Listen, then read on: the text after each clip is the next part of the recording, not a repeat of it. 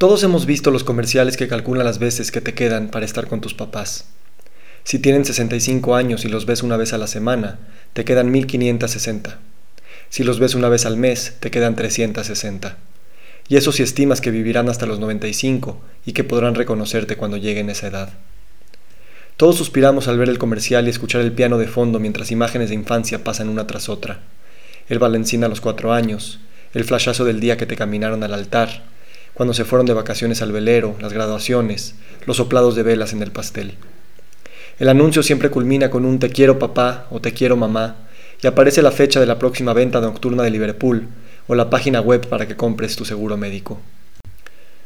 Recuerdo la primera vez que intenté decirle te quiero a mi papá, al menos el primer te quiero consciente y voluntario, pronunciado con todas sus letras y sin un catalizador de los usuales como una despedida, una cirugía o un susto reciente. Yo era adolescente y era un martes cualquiera por la noche.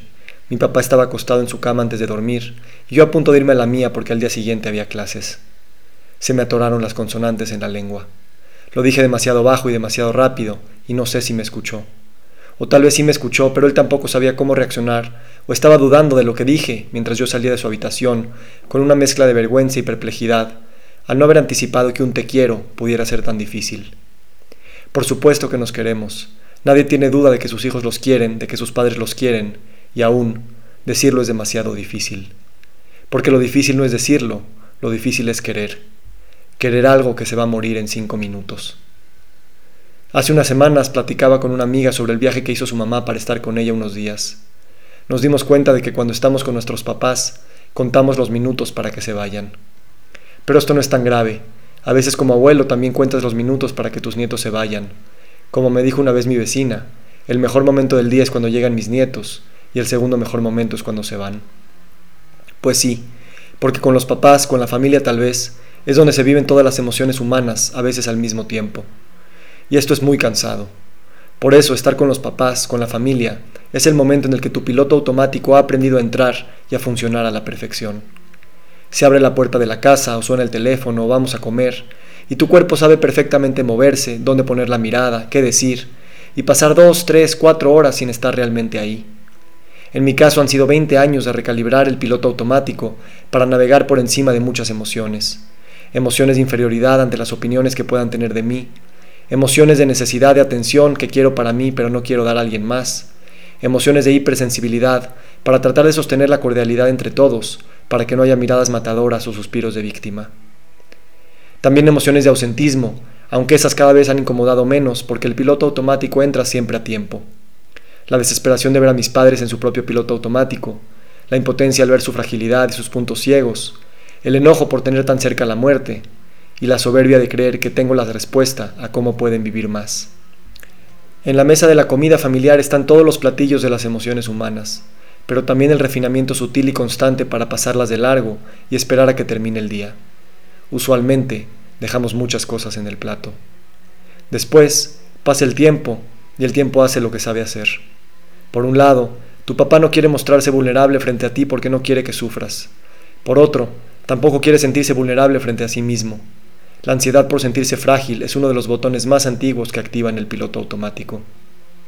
Y en ti, el hijo, parece que la atención se centra en encontrar la manera de alargarles la vida, pero no de vivirla con ellos mientras está viviendo. Les hablas de lo que deben dejar de comer, el ejercicio que no deben dejar de hacer, la consulta médica que está por venir, los hábitos que tienen que cambiar, las pastillas que tienen que adicionar o sustraer. Les quieres alargar la vida, pero ¿cuánto de esa conversación es únicamente para evitar sentir el miedo que tienes? ¿Cuánto de esa conversación es para que cuando se vayan puedas decir que al menos tú les dijiste lo que tenían que hacer para evitar que se fueran? Cuando los mando a terapia y a clase de yoga, tal vez lo que hago es hacerlos responsables de no fallarme con su muerte para que yo no sufra. Mi papá vomitó por siete días seguidos cuando yo nací. Estaba viendo la muerte a los ojos, la cargaba en sus manos. Yo también lloraba por eso, aunque ninguno de los dos lo sabía. La diferencia de edad entre los padres y los hijos siempre es la misma, el miedo a la despedida siempre está ahí, pero por no querer afrontar el miedo, nos esperamos a los últimos tres segundos de sus cinco minutos de vida para hacerlo. Hay algunos que nunca lo afrontaron, y ahora, veinte años después, les toca a ellos partir y no tienen una memoria de una buena despedida para dársela a sus hijos y a sí mismos. ¿Por qué no aprendimos a decir te quiero sin que suene despedida? ¿Y qué tiene de malo que suene a una? De hecho, llevamos décadas en despedidas. ¿No es esa la fuente del vínculo? ¿No es la despedida la única forma de dar una nueva bienvenida y dejar atrás al piloto automático de siempre? Mis papás no crecieron con papás que les dijeran te quiero. No es que no los quisieran, es que nadie quería hablar de la muerte. Yo quiero ir a comer con ellos al restaurante de siempre y hablar de eso. Quiero atreverme a decir un obituario mientras mis papás sigan aquí, y quiero hacerlo sin el miedo de que eso atraiga la muerte. Más bien, eso atraerá la vida. ¿Por qué seguir posponiendo y dejar de disfrutar la bienvenida que tenemos cada una de esas 360 veces que nos quedan por vernos? ¿Por qué posponer mis mejores palabras para cuando no estén ahí para escucharlas? ¿Por qué ellos están haciendo eso también? Que duelan mis padres su muerte enfrente de mí, y que yo pueda doler su muerte enfrente de ellos, y que mis hijos también estén ahí para hacer lo mismo conmigo y yo con ellos. La edad no importa, la muerte es todos los días. Y una despedida constante es una bienvenida constante, no hay nada que nos saque tan rápido del automatismo. La elección es mía si quiero reeducar a mi lengua para que no trabe sus consonantes. Voy a matar mis padres en la mesa del restaurante de siempre, matar los ideales de que mis padres sean diferentes a lo que son, matar la expectativa de que nuestra relación sea otra cosa de lo que es, matar la idea de que puedo controlar el sentir al estar cerca de ellos, y que maten ellos también todo eso sobre mí. Y entonces, a partir de esa matanza, cada una de esas 360 veces regenerará una relación que dure lo que dure, pero que ya no sea un tema de cantidades. Acabar el plato completo antes de que termine la hora de la comida. Matar en vez de dejarme morir en piloto automático. Por cierto, la venta nocturna de Liverpool será el 6 de octubre de 2023.